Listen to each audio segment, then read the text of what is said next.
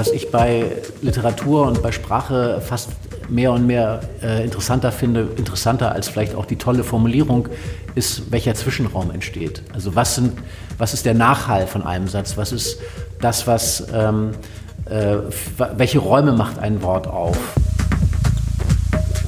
Jeder Tag ist auch wie ein Leben. Ne, es hat einen Anfang, eine Mitte und auch ein Ende. Und äh, dieser Lebensbogen, der in jedem Tag enthalten ist, den so von Stunde zu Stunde zu durchschreiten, das fand ich eine sehr überzeugende Idee. Herzlich willkommen zum Berliner Zimmer, dem Literaturpodcast aus der Hauptstadt. Wir haben heute unsere Jubiläumssendung. Wir, das sind Judith Kriedel und Klaus Rathje. Ganz genau. Und wir haben vor zwei Jahren angefangen, im November 2021. Und ja, seitdem interviewen wir monatlich, fast monatlich, alle paar Wochen einen spannenden Gast aus dem Literaturbetrieb. Und wir möchten diese Jubiläumsfolge dazu nutzen, uns mal bei allen bisherigen Gästen zu bedanken. Los geht's mit Tim Staffel, Samuel Finzi, Wolfram Fleischhauer, Antonia Baum, Caroline Schmidt, Jakob Augstein, Shelley Kupferberg, Wladimir Kamina, Steffen Schröder, Jackie Thomé, Julia Rothenburg, Jael Inokai, Julia Frank, David Wagner, Christian Dittloff, Dilek Günger und John von Düffel, was besonders lustig ist, denn John von Düffel war nicht nur unser erster Gast, sondern ist auch der Gast unserer heutigen Jubiläumsfolge. Da sind wir zu ihm gefahren. Was schon schwierig genug war, weil wir haben. Weil wir, wir der, sind ja angekommen. Wir sind angekommen nach äh, Umwegen. Wir wollten nämlich ihn in der oder haben ihn auch in den in der Universität der Künste Jetzt getroffen. Jetzt hast du mich schon selbst durcheinander gebracht und nicht in der Akademie der Künste, was du jetzt in deinem Wahn natürlich vorgeschlagen hattest. Was wir sind ein bisschen zu spät gekommen. Ein Stadtteil weg ist, aber es hat ja alles geklappt. Judith macht wir ja nichts. Wir waren in Raum 14 szenisches Schreiben. Denn dort lehrt er genau das, szenisches mhm. Schreiben. In der Akademie der Künste kann man das nämlich gar nicht lernen, weißt du? Ein bisschen, äh, naja, aber macht ja nichts. Wir haben es geschafft und. Und wir haben über sein neuestes Buch gesprochen. Das heißt, das, das Wenige und das Wesentliche, genau, ein Stundenbuch, philosophische Betrachtungen über den modernen Asketen, was sehr spannend ist. Ansonsten natürlich über die über die anderen Bücher noch, die Wütenden und die Schuldigen. Der brennende See, über Wasser haben wir natürlich gesprochen, also alle wichtigen Themen, Uferland. die John von Düffel ausmachen. Genau. Hören wir mal rein. Wir sind äh, nicht in der Akademie der Künste, wie meine Kollegin meinte, sondern in der ähm, UDK, in der Universität der Künste. Hat beides mit Kunst zu tun, es ist aber, sind zwei völlig verschiedene Sachen. Das kommt daher, mhm. dass ich in der Kunstakademie in München immer die Spaghetti gegessen habe. Und deswegen gedacht habe, dass naja. die Akademie der Künste ähm eigentlich nur die Umschreibung der Kunstakademie ist, wo man auch lehren ja. kann. Und wo unser Gast, unser heutiger Gast, der Herr John von Düffel, lehrt an der Universität der Künste. So, und nicht in München, sondern in Berlin. Genau. So, ja, ähm, wir haben Geschenke mitgebracht, ja, weil wir die, uns ja dem Dezember nähern. Ja, aber wir nähern uns mit unseren Geschenken auch immer dem Gast, denn es hat immer eine besondere Bewandtnis und also es ist leider jetzt ein Podcast, weil ich würde ihn gern beobachten, ob er sich wirklich freut. oh je, oh je. Denn es ist kein Geschenk für einen Asketen. Es das ist ein großer Adventskalender oh, wow. und Adventskalender haben so an sich, dass man 24 Tage lang immer etwas Überflüssiges bekommt. Wie finden Sie das? Ja, also ich denke natürlich zuerst an meine Tochter, die sich da ganz bestimmt sehr drüber freut, weil wir haben dieses Jahr keinen gekauft. Eigentlich ist es das erste Jahr ohne Adventskalender. Wieso? Ja, bis eben, bis eben. Wegen, wegen des Buches? Nein, nicht wegen des Buches. Also ich versuche niemanden mit dem Buch äh, zur Asketin oder zum Asketen zu erziehen. Das ist gar nicht mein Erziehungsanspruch. Aber ähm, ich glaube, sie ist inzwischen zu alt, um darum zu bitten oder sich danach so richtig zu sehnen. Aber ich glaube, sie freut sich unbedingt, wenn sie in den Händen hält. Wir müssen noch dazu sagen, dass es sich um einen Adventskalender handelt, der ungefähr 18 Quadratmeter groß ist, so geschätzt, und natürlich äh, die weltbeste Berliner Schokolade enthält. Savade aus Berlin wird die hergestellt. Ähm, das ist die einzige oder eine der letzten ähm, ja, familiären äh, Pralinenfabriken. Und es ist ein sehr multikultihaftes Design, muss ich sagen. Also ein, ähm, ein Weihnachts-Adventskalender, an dem auch ganz unterschiedliche Kulturen und Religionen offenbar teilhaben, Ethnien vielleicht sogar. Auf jeden Fall. Und jetzt gibt es noch ein kleines Geschenk Nummer zwei, um natürlich an das andere große Thema von John von Düffel anzudocken. Jetzt bin ich aber sehr gespannt. Ja, was könnte das sein? Ah, die Nordseeküste. Küste. Wobei die Küste nicht das Thema ist. Sondern natürlich die Nordsee selbst. Oder ah. die See. Weil Sie ja uns im, im letzten Podcast verraten haben, dass Sie in einem Baggersee äh, in Brandenburg waren. Äh, regelmäßig. Deswegen dachte ich, sollten wir in die Nordsee als Aber Meer es ist noch, noch etwas machen. Besonderes. Wenn Sie jetzt auf die Rückseite sehen, dann sehen Sie, dass dieses Buch Klaus Rath hier geschrieben hat, zusammen mit seiner Mutter. Und die von der Küste kommt, oder? Ja, genau. Also ich bin wie meine Mutter in Nordfriesland ah. aufgewachsen, also praktisch kurz vor Sylt auf dem Festland. Und äh, wir haben jetzt mal zusammen die schönsten ja, Ausflugsziele zusammengetragen. Ja, super. So. Ja, vielen Dank. Also ich bin tatsächlich immer noch dabei, meine eigene ich sage jetzt mal Wasserkartografie ähm, anzulegen, also die so eine Art Schwimmatlas, äh, meinen persönlichen Schwimmatlas. Ja. da äh, ist die Nordseeküste so ein bisschen unterrepräsentiert, weil ich als Kind oftmals, ich bin eine Zeit lang in Oldenburg, in Oldenburg zur Schule gegangen. Ach. Man ist von dort aus immer nach Dangast gefahren, den, zum Jadebusen. Äh, und meine Erfahrung war immer, ich wollte dann schwimmen gehen und das Wasser war weg. Äh, und das war sozusagen der Grund, warum ich mit der Nordsee gar nicht so ein enges Verhältnis hatte, wie ich gerne gehabt hätte. Aber ich habe dann tatsächlich, als ich äh, sehr viel später am Ärmelkanal mal war für einen Film, Dokumentarfilm über die Kanalschwimmer, die den Ärmelkanal von Dover nach Calais queren, äh, da habe ich gemerkt, es ist eine echte und tolle Herausforderung, in der Nordsee zu schwimmen. Und das Wasser ist besser als sein Ruf. Ja, auf jeden Fall. Und äh, naja, wenn Sie jetzt schon äh, durch Oldenburg die niedersächsische Nordseeküste kennen, dann fehlt natürlich auf jeden Fall die schleswig-holsteinische Nordseeküste, die natürlich viel schöner und toller ist, ähm, wie jeder weiß. Und wo, wo ist Ihr Atlas am meisten bestückt? Naja, schon äh, da, wo ich am, am längsten gelebt habe. Und inzwischen ist es tatsächlich äh, äh, Potsdam-Berlin. Also, und natürlich dadurch die Umgebung. Ähm, äh, wo ich so relativ viel für mich erforscht habe, schwimmerisch. Uckermark ist natürlich auch ein ganz tolles Schwimmgelände, wo man von einem See zum anderen äh, sich ausprobieren kann. Und insofern ist das schon eine sehr schwimmfreundliche Gegend hier. Ich bin eher zugeschwommen als zugereist. Okay. Also Sie reihen sich ja ein in diese, in viele Schriftsteller machen das ja, dass sie diesen körperlichen Ausgleich haben. Also vom, von Haruki Murakami weiß man das, er läuft viel. Ähm, Ilya Trojanov, glaube ich, hat so eine Wette mit sich selbst gemacht oder ähm, dass er eben 80 olympische Disziplinen sich selbst erlernt. Und jetzt kürzlich ist ein Buch äh, rausgekommen von Arno Geiger, äh, der eben Müll sammelt. Und bei Ihnen ist es das Schwimmen. Und das war schon oft Bestandteil Ihrer Bücher. Und auch in diesem Buch ähm, kommt es in einem Kapitel vor. In welcher Stunde nochmal? Also auf jeden Fall gegen Abend. Das ist ja, ja ein genau. Stundenbuch, das geht durch den ganzen Tag. Und äh, als ich sozusagen diese Wanderung durch diesen Tag dem Ende neigt, äh, ist es ja, muss man dazu sagen, der Neujahrstag. Äh, also ein Tag, wo es auch in Ligurien, äh, dem Schauplatz des Buches, ähm, dann nicht so besonders warm ist äh, und vor allen Dingen im Wasser nicht so besonders warm ist. Aber nach der langen Wanderung durch die Berge ähm, steige ich dann doch, also mein eigenes Klischee erfüllend, äh, ins Wasser und äh, weiß noch, es war sehr kalt und sehr schön. Ähm, das ist aber wirklich kurz bevor ich dann in meine Kammer zurückschleiche. Vielleicht müssen wir erst mal sagen, es ist ein bisschen schwierig, dieses Buch zu beschreiben. Also es geht um den Asket der Zukunft, der unterschieden wird von dem Asket der Vergangenheit.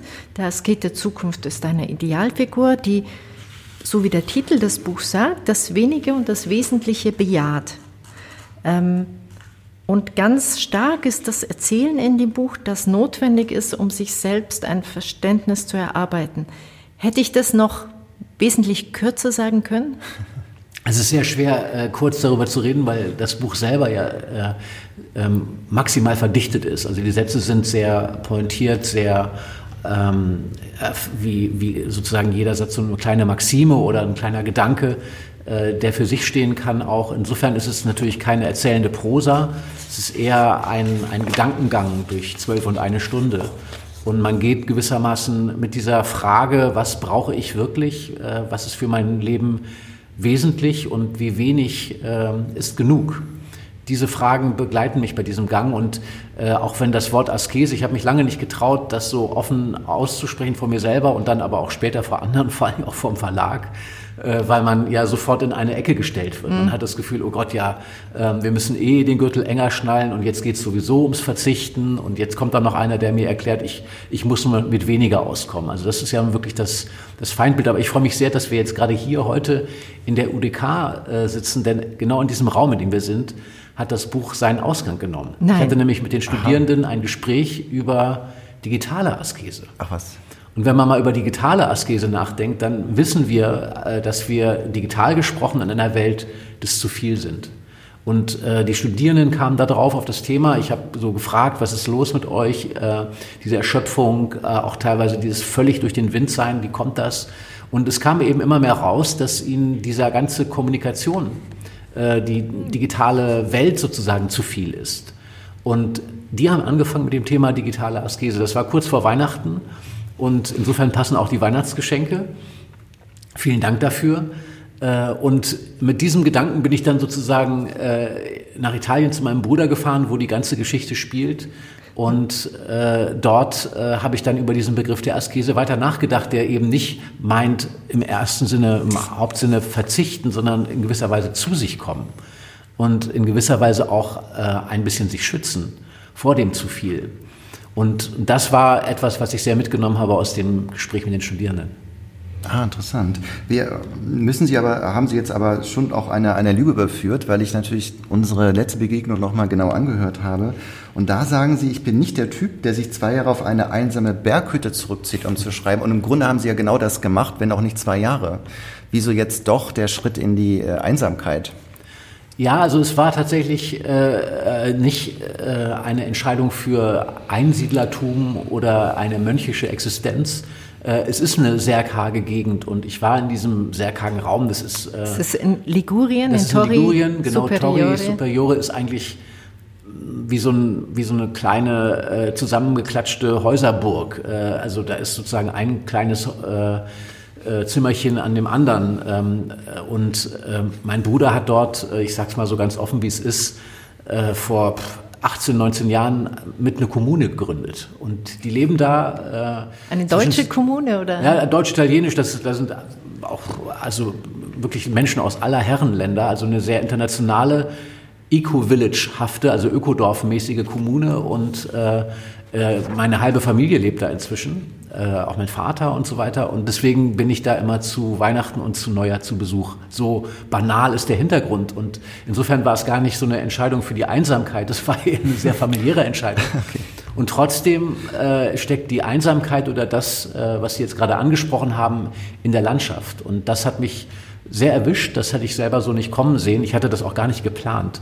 Ich wollte eigentlich schreibfrei haben und an diesem Nein. Tag kam alles anders. Ja. Tatsächlich. Ja. An diesem Tag, als Sie dann in dem Sie sagen, Sie beschreiben es einmal in dem weißen, weiß getünchten Kammer. Ich kenne diese Kammern in Italien. Die sind dunkel und doch sehr hell, weil sie innen weiß sind, aber eigentlich nur ein Fenster und ein Holzstuhl und die Wände sehr unregelmäßig. Genau so Sie nicken es. immer. Sie waren da, habe ich das Gefühl.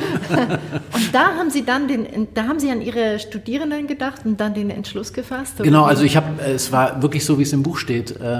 Äh, ich bin aufgestanden. Ich bin ja gehört zu den Menschen, die Silvester nie verstanden haben. Ich habe ja nie ah, verstanden, so. warum man ja. irgendwie den alten Tag des Jahres damit verbringt, ja. äh, den ersten Tag des neuen Jahres zu ruinieren, indem man so viel trinkt, dass man am nächsten mhm. Morgen einen Kater hat und das Jahr schon mal schlecht anfängt. Das habe ich nie verstanden. Deswegen gehe ich immer so um zehn ins Bett äh, und wach dann am nächsten Morgen, wie in diesem Buch auch beschrieben, um 5 Uhr morgens auf und bin fit und freue mich äh, auf den Tag und ich hatte wirklich nichts vor und habe dann nur mein Notizbuch auf dem Tisch liegen sehen und äh, auf einmal kam mir der Gedanke, der sich gewissermaßen durch die Gespräche, die ich im Vorhinein geführt habe, auch schon angekündigt hatte, worum es eigentlich wirklich geht und auch ein bisschen, was Neujahr ja immer provoziert, ein Nachdenken darüber, wie lebe ich eigentlich mhm. richtig, was will ja. ich in meinem Leben ändern. Eine, eine Rückschau. Genau, ja. und, und auch eine Vorausschau, also wo mhm. will ich hingehen genau. und was für ein, für ein Weg liegt vor mir.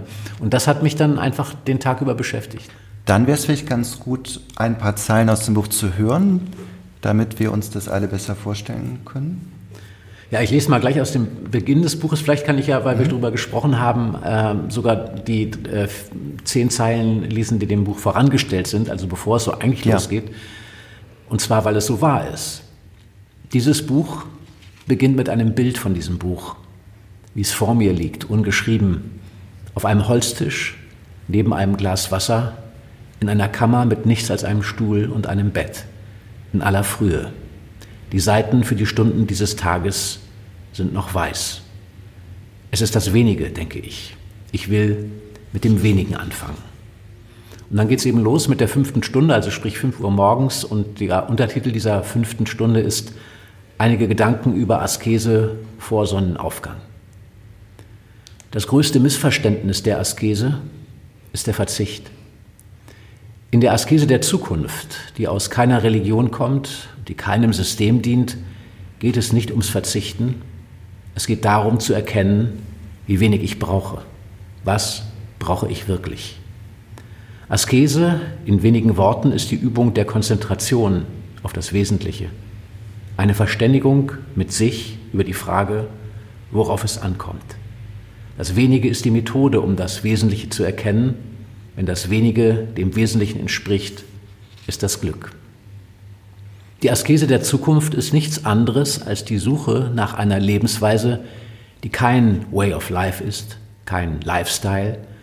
Es ist die Übung der Umwandlung vorgefertigter Bilder, bildgewordene Erwartungen, wie man zu leben hat, in die Erkenntnis, wie lebe ich richtig. Diese Erkenntnis verändert die Welt. Ja, sehr schön. Wie kam es zu der Form? Also klar, Sie waren dort, das hat Sie überkommen geradezu. Jetzt ist es aber für einen äh, Romanautor nicht geradezu naheliegend, so ein philosophisches Buch geradezu ja, zu schreiben. Ist es etwa ein Sachbuch? Ja, das wurde ich oft gefragt. Manche äh, haben sogar behauptet, zum Beispiel auch Amazon äh, sei ein Ratgeber oder es sei Esoterik oder ähnliches. Oh nein. Also, äh, und äh, das ist es alles nicht. Also es gibt keinen einzigen guten Rat äh, in dem Buch, außer vielleicht den Rat, sich seiner Geschichte ähm, so ehrlich wie möglich zu stellen und auch zu überlegen, an welchem Punkt äh, dieser Geschichte man ist, in welcher Geschichte man sein Leben verbringt und wie man diese Geschichte vielleicht ändern oder auch umschreiben möchte aber äh, es gibt eben keine Lebensregeln ähm, und auch kein richtig und falsch, sondern eher ein Nachdenken und zwar über, ich sage jetzt mal, die richtige Richtung. Ähm, und das war zum Beispiel etwas, äh, was mich äh, schon seit meinem Philosophiestudium, ich komme da gewissermaßen an meine Wurzeln zurück, sehr beschäftigt hat. Dieses Adorno-Zitat, es gibt kein richtiges Leben im Falschen. Und was vielleicht ein Ausgangspunkt für das Buch auch war, war das Gefühl, sehr im Falschen zu leben. Also ein Gefühl, was für mich auch immer stärker geworden ist in den Jahren. Äh, und ich habe gedacht, das Leben ist so falsch geworden. Also angefangen mit der Gasheizung, angefangen mit dem Autoverkehr, angefangen mit all dem, was uns umgibt. Das ist so falsch, dass man auch keinen Roman mehr drüber schreiben kann, weil man in den Bildern, die man benutzt, in den Dingen, die man beschreibt, so viel von dem reproduziert, was falsch ist. Ähm, und insofern habe ich versucht, äh, dem Gedanken nachzugehen, äh, ob es im Falschen eine richtige Richtung gibt. Und das wäre auch meine Entgegnung auf dieses Adorno-Zitat, was mich als Student total deprimiert hat. Weil wenn, wenn es kein richtiges Leben im Falschen gibt, brauche ich ja gar nicht erst anzufangen. Ja, dann gibt es ja. keinen Ausweg, wie Sie ja. sagen. Und, äh, aber es kommt auf die Richtung an. Und äh, irgendwie zu wissen, okay, ich mache nicht alles richtig, ich kriege das auch alles gar nicht hin, aber ich mache vielleicht einen Schritt in die richtige Richtung. Und das ist schon viel, weil damit die Perspektive entsteht, äh, dann doch etwas richtig machen zu können zumindest. Und insofern ging es eben auch darum, diesen Asketen der Zukunft nicht als realen Menschen, sondern ein bisschen als so eine Art Leitfigur zu, zu beschreiben. Ich möchte noch mal ein Zitat aus der letzten Folge anbringen, weil das finde ich ganz schön passt. Da ging es, da haben wir ja über ähm, der brennende See gesprochen, wo es ja auch schon um Klimawandel geht in dem Roman und Tod und auch also harte Themen. Und zu dem Buch haben Sie gesagt, Zitat, die Veränderungen, die jetzt passieren, sind so gewaltig, damit meine ich auch durchaus die Veränderungen in der Natur, das, was jetzt geschieht in einer so kurzen Zeit, ist so überlebensgroß und so lebensbedrohlich, dass ich nicht einfach so meinen Stiefel weiterschreiben kann. Und im Grunde das aktuelle Buch Das Wenige und das Wesentliche ist ja eigentlich nochmal die Konsequenz von dieser Aussage, obwohl Sie damals noch gar nichts von diesem Buch wussten, wenn man so will. Das ist perfekt recherchiert ja. und auch absolut wahr. Also es war tatsächlich wirklich das Gefühl, dass äh, äh, es kein Weiter so gibt, auch nicht im Schreiben. Also es geht auch nicht so weiter im Schreiben. Und deswegen ähm, ist auch mein Gefühl, zum Beispiel äh, bei, bei Der brennende See war es so, es wurde oft in die Rubrik Climate Fiction eingeordnet. Ne? Und, äh, und das ist sozusagen dann immer so ein bisschen eine neue Gattung, die aber sehr parallelisiert wird mit Science Fiction und sofort denkt man, aha, okay. Und irgendwann kann man denken, ja, es geht dann um Dystopien, es geht um Katastrophen, es geht um Klimawandel. Und ich habe das Gefühl gehabt, das hat keine Kraft. Das äh, rüttelt auch niemanden mehr auf, das berührt auch nicht, das bewirkt auch vor allen Dingen nichts. Und deswegen habe ich mir eben diese Fragen in dieser ganz anderen, äh, eher, sage ich mal, äh, gedankenpoetischen Form gestellt. Ja. Gab es ein Vorbild für dieses Buch?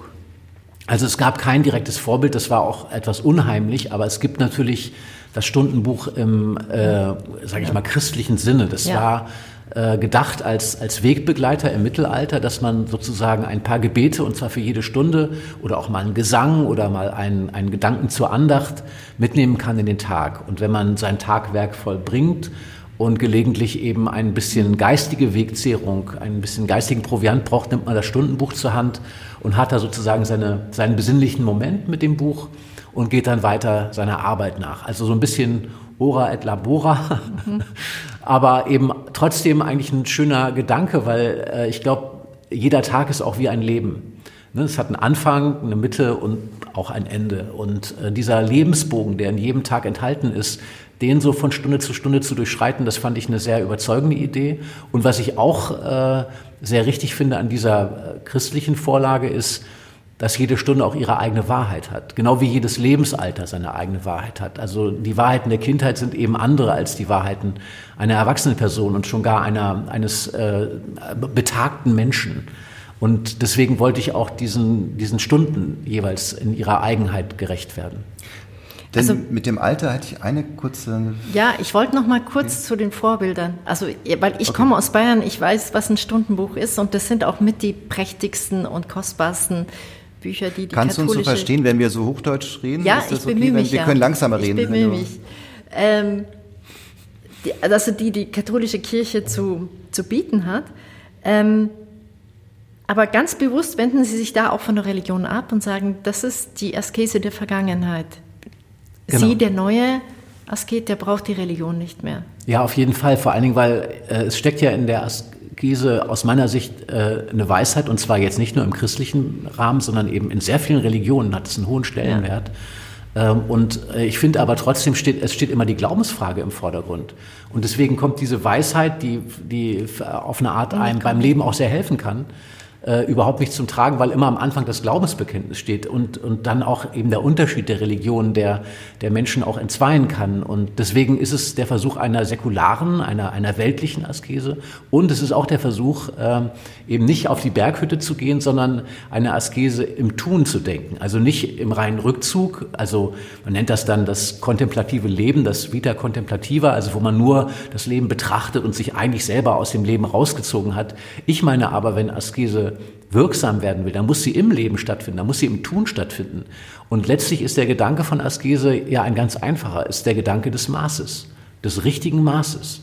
Und dieser Gedanke ist uns abhanden gekommen, nicht nur, weil wir nicht dran gedacht haben, sondern weil wir in einem System leben, das kein Maß kennt und auch kein Maß will. Es will halt immer mehr. Genau, es ist auf Übermaß angelegt, wenn man Absolut. so will. Ja. ja.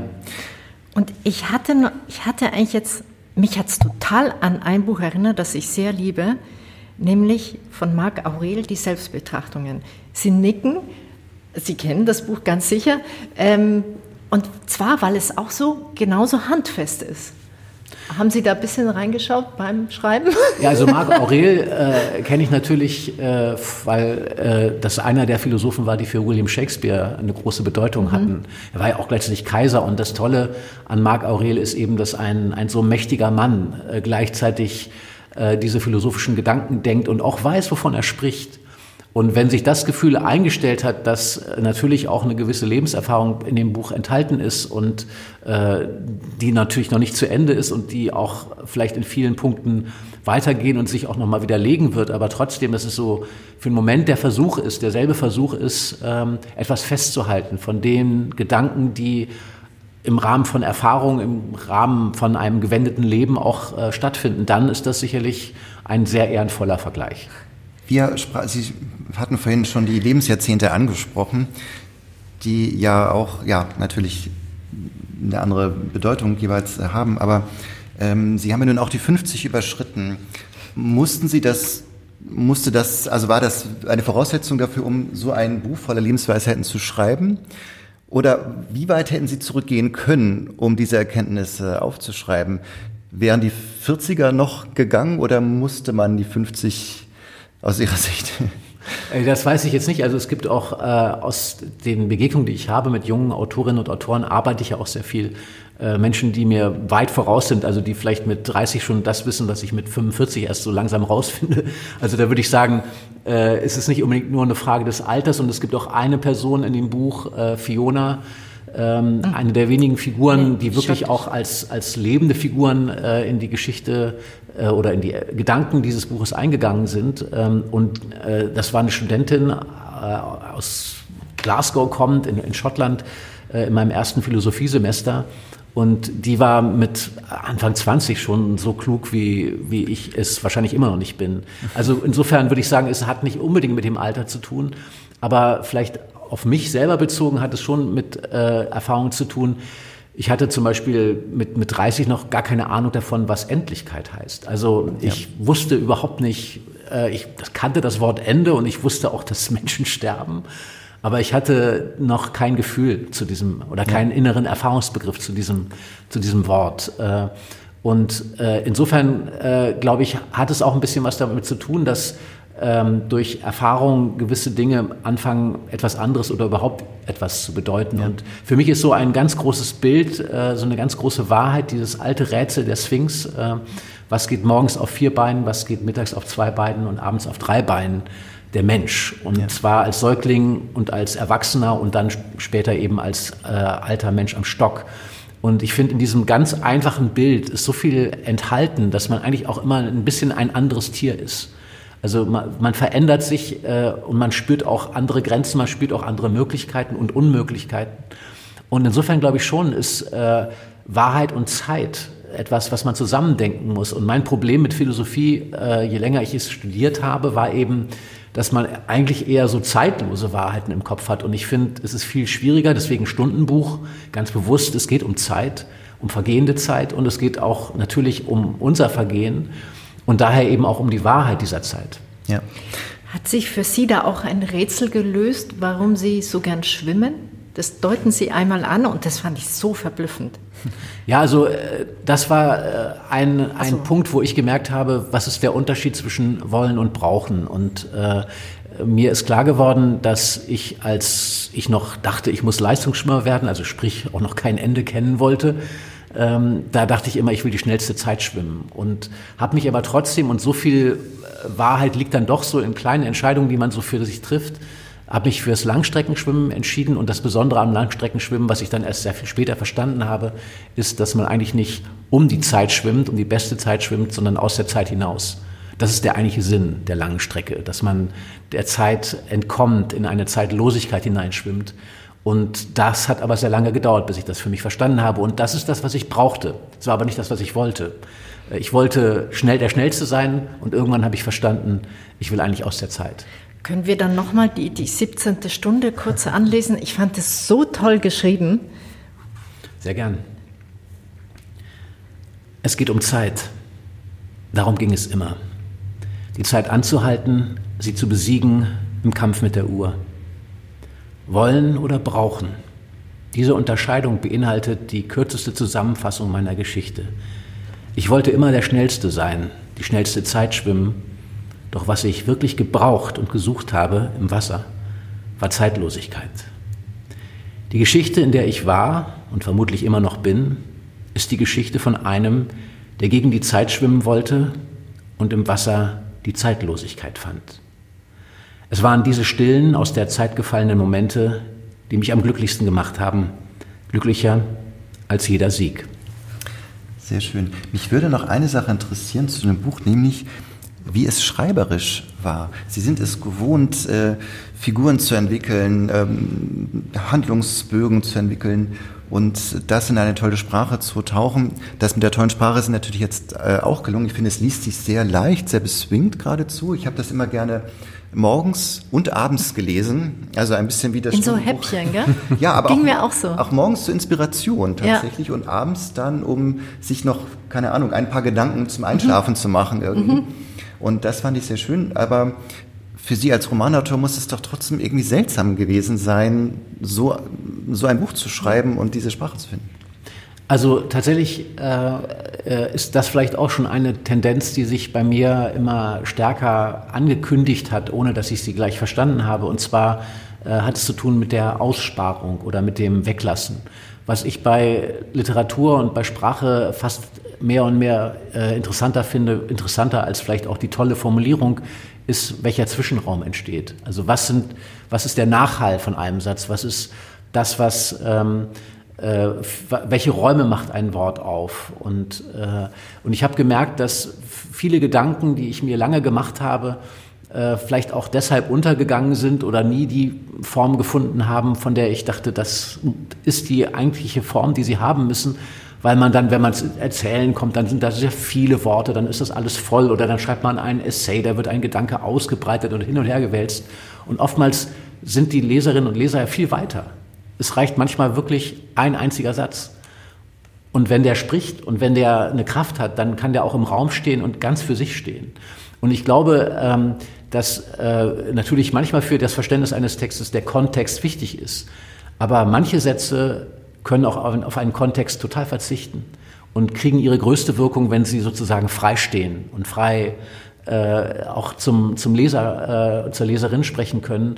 Und das war eine Erfahrung, die habe ich so nicht kommen sehen.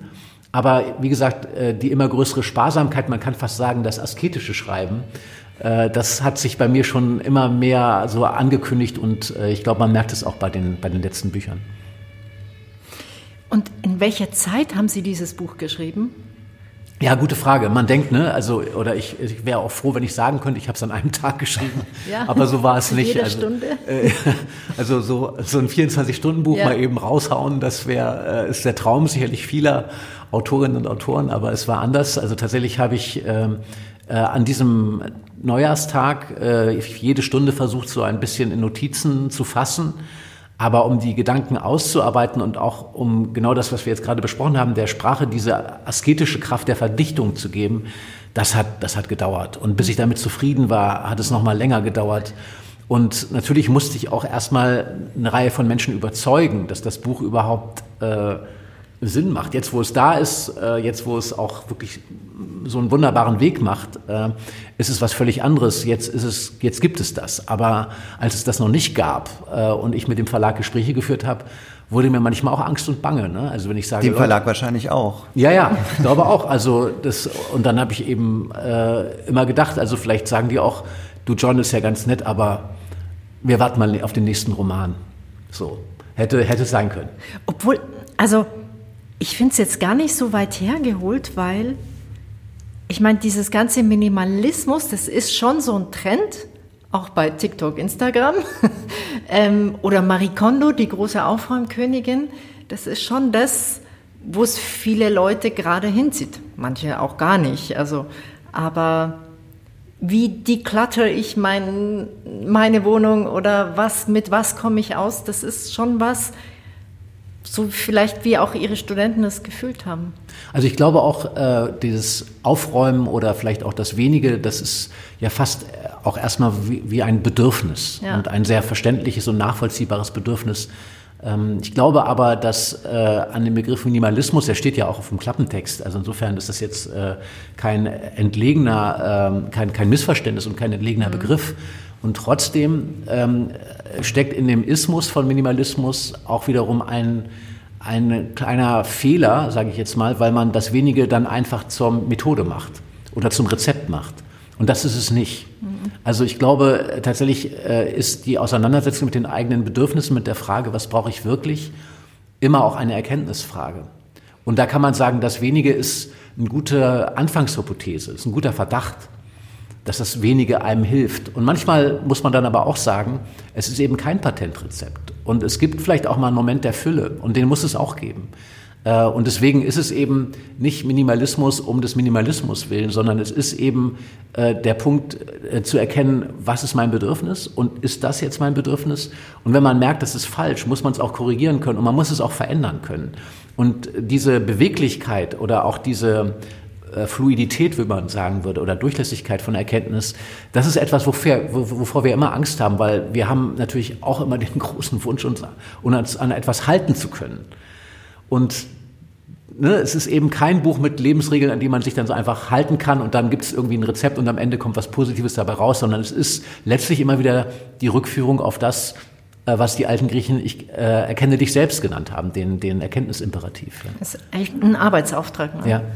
Zur und? Selbsterkenntnis und zur ja, Selbstreflexion. Und das funktioniert sehr schön, ohne, weil es eben nicht so belehrend ist, ist es halt umso motivierender, finde ich. Mhm.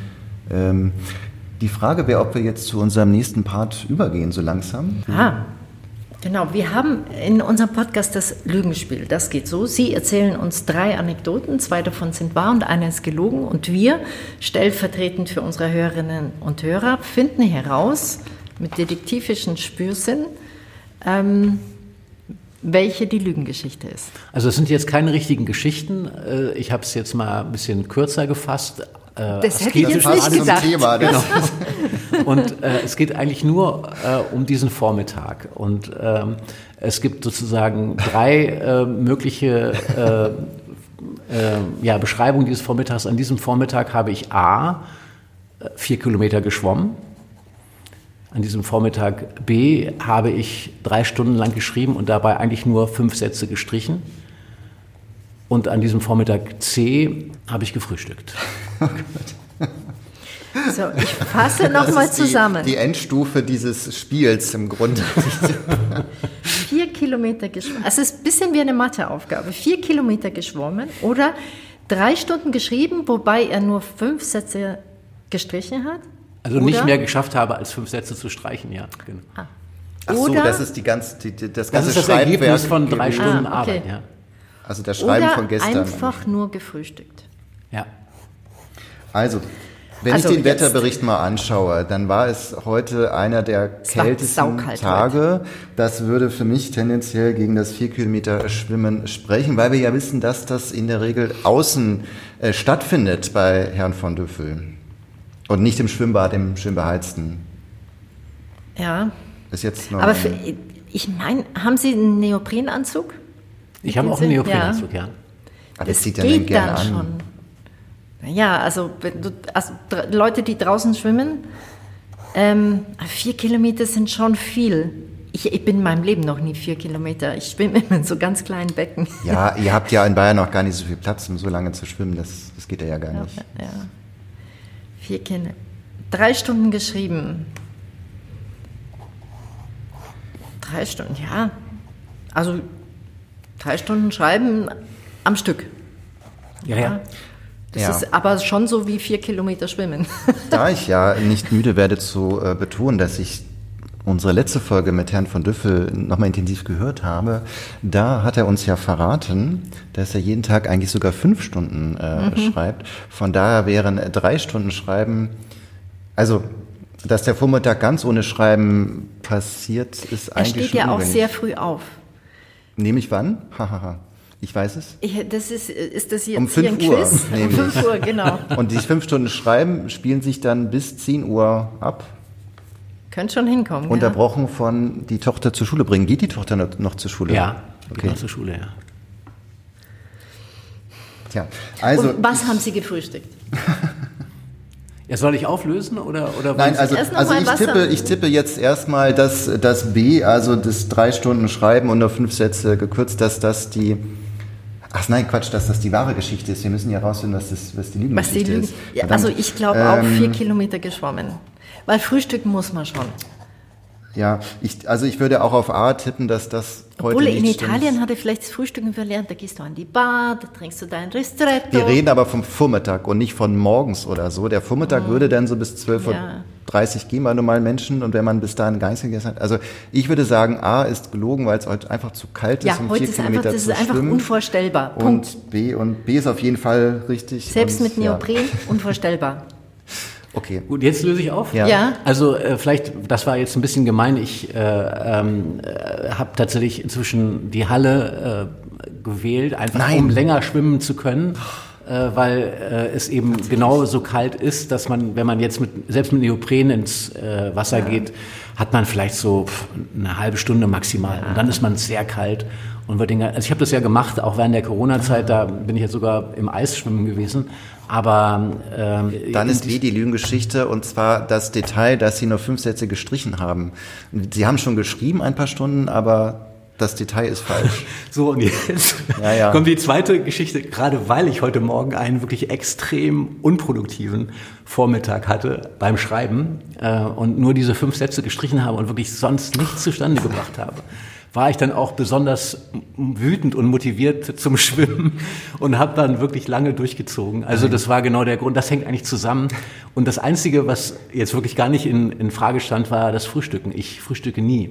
Also das, äh, ja, Nie? und, und zwar habe ich mir tatsächlich diese Fiona-Lebensweise zu eigen gemacht und ich sage ganz ausdrücklich dazu, nicht nachahmen. Ja? Ja. Es ist auch kein, es ist auch kein Asketenfimmel und man sollte es auch überhaupt nicht kopieren. Es ist auch schon gar kein Rezept für Leistungssteigerung oder schlank werden oder sonst was. Aber für mich ist einfach so ge gewesen, dass ich gemerkt habe, ich kann eigentlich äh, am entspanntesten essen, wenn ich alles hinter mir habe, der ganze Tag vorbei ist. Der Und ganze deswegen- Tag. Das heißt, deswegen- sie tun auch nicht Mittagessen. ja, ich bin sozusagen für mich persönlich, aber nicht für den Rest der Welt. Für mich persönlich bin ich der Erfinder des ganzjährigen Ramadan. Also ich esse immer nur nachts nach getaner Arbeit Nein. und dann schlafe ich und dann geht's am nächsten Morgen los und dann bin ich meistens noch sehr satt. Und Werden Sie dann nicht so zittrig? Ich kriege ja sofort Unterzucker und dann passiert, Na, dann kann ich ja gar also nicht mehr. Der Körper kann sich schon dran gewöhnen. ja, ja, das ist eine schon. reine Frage der Gewöhnung. Und ja. diese eine Mahlzeit ist natürlich dann relativ üppig, nehme ich So an. es, und ja. dann nehmen Sie sich wahrscheinlich zwei Was, Stunden was Zeit. essen zum Sie Essen. heute Abend? Also ich glaube, meine, meine Tochter macht irgendwie so eine Tofu-Nudelsoße und dann essen wir ganz viel Spaghetti. Das mache ich auch sehr gern, ja, ich sehe schon. Ja. Sind Sie Vegetarier?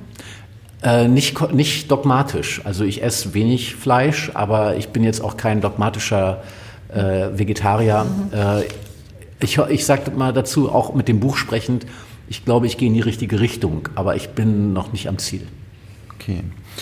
Wir haben ja jetzt gelesen, dass Sie demnächst Intendant vom E.T.H. Hoffmann Theater in Bamberg werden.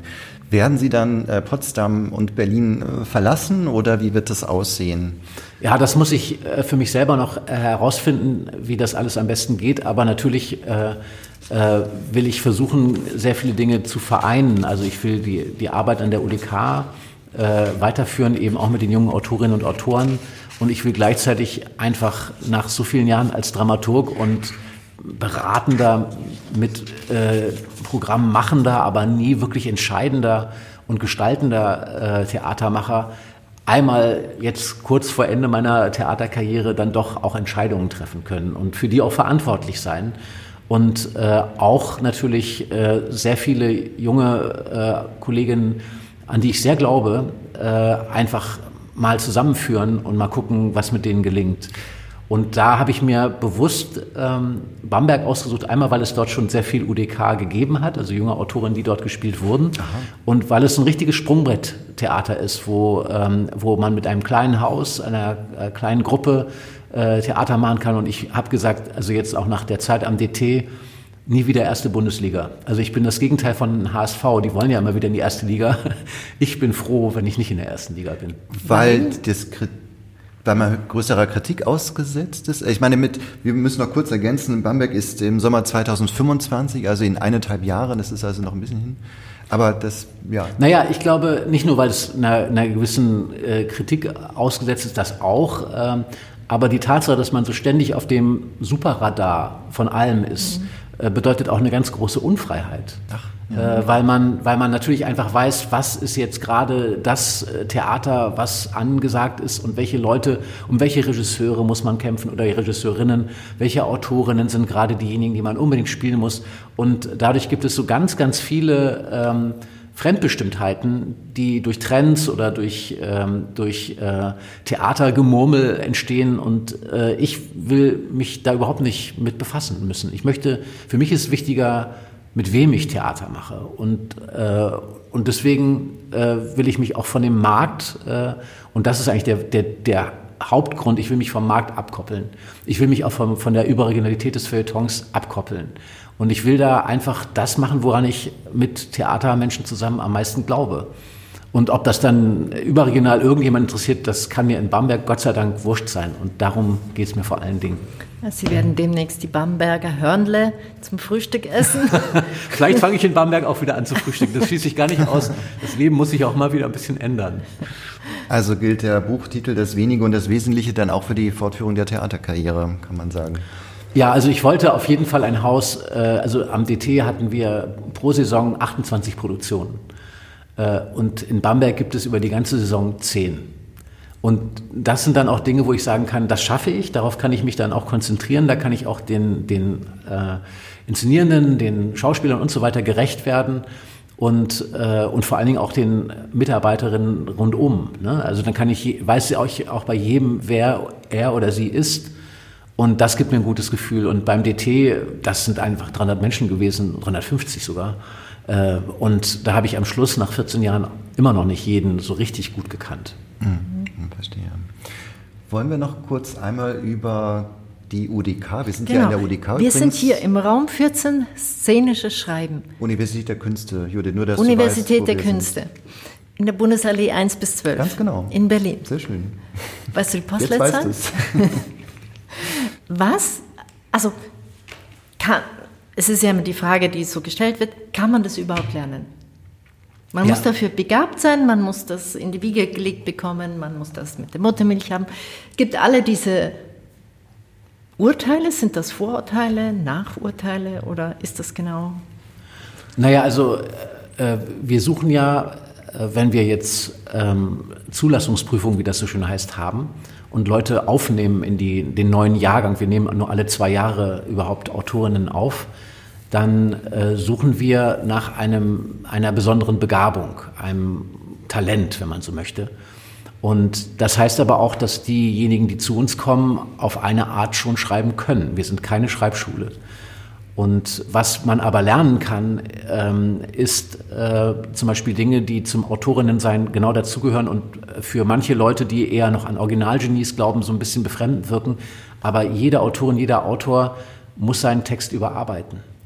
Und wie überarbeiten geht, äh, wie man auch herausfindet, was ein Text, den man geschrieben hat, ohne vielleicht sehr viel darüber nachzudenken, was der Text dann eigentlich will, wo der hin will, was da verborgen liegt, ähm, wie man sozusagen nicht das Produzieren, sondern vor allen Dingen auch das Analysieren des eigenen Textes lernt und zwar im Hinblick darauf, dann ihn in der zweiten Fassung, in der dritten Fassung vielleicht zu dem zu machen, was er sein will.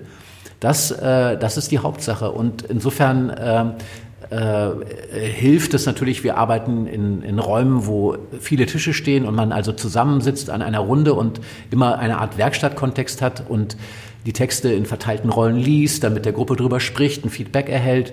Und ich glaube, es ist sehr wichtig, äh, auch um sich zu finden, als Autorin und als Autor, äh, äh, mit anderen äh, zu wissen, wie entwickeln die sich und auch es auszuhalten, dass bei manchen, dass manche schneller sind als man selber, dass man manchmal die langsame Person ist, dass es aber trotzdem irgendwann nach zwei, drei Semestern was gibt, was entsteht und was dann da ist und was einem auch entspricht.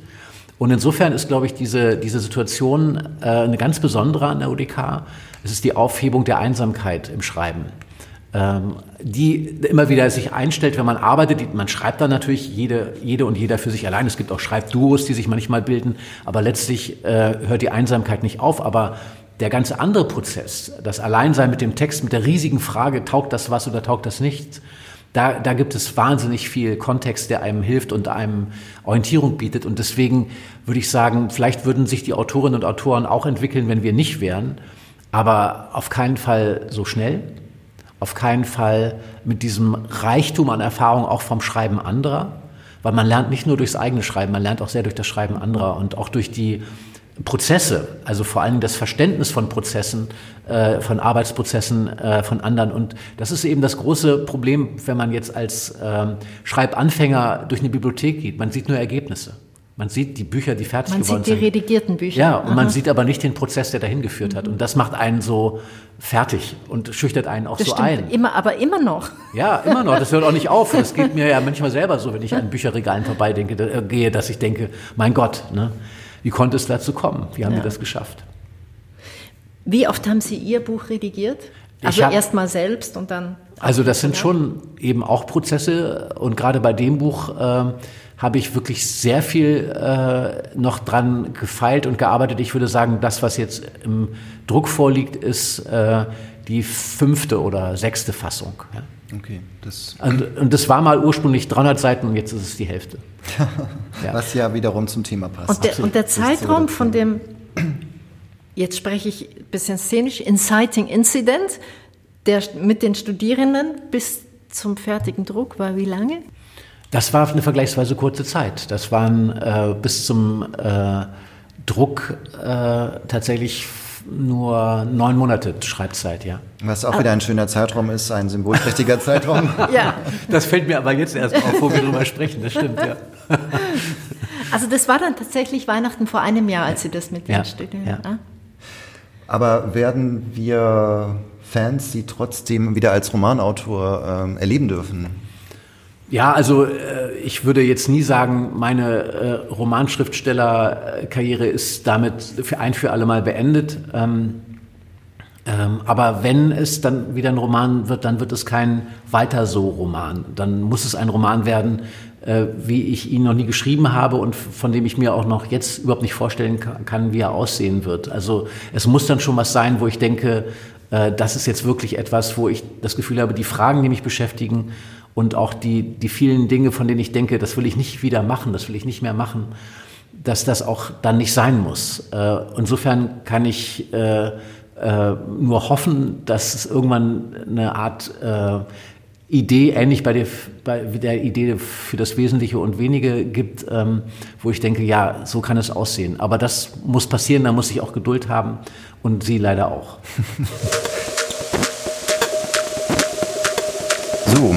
das wäre unsere Jubiläumsfolge gewesen mit John von Düffel, der ja in zwei Jahren wieder vorbeikommen möchte, was uns natürlich sehr gefreut hat.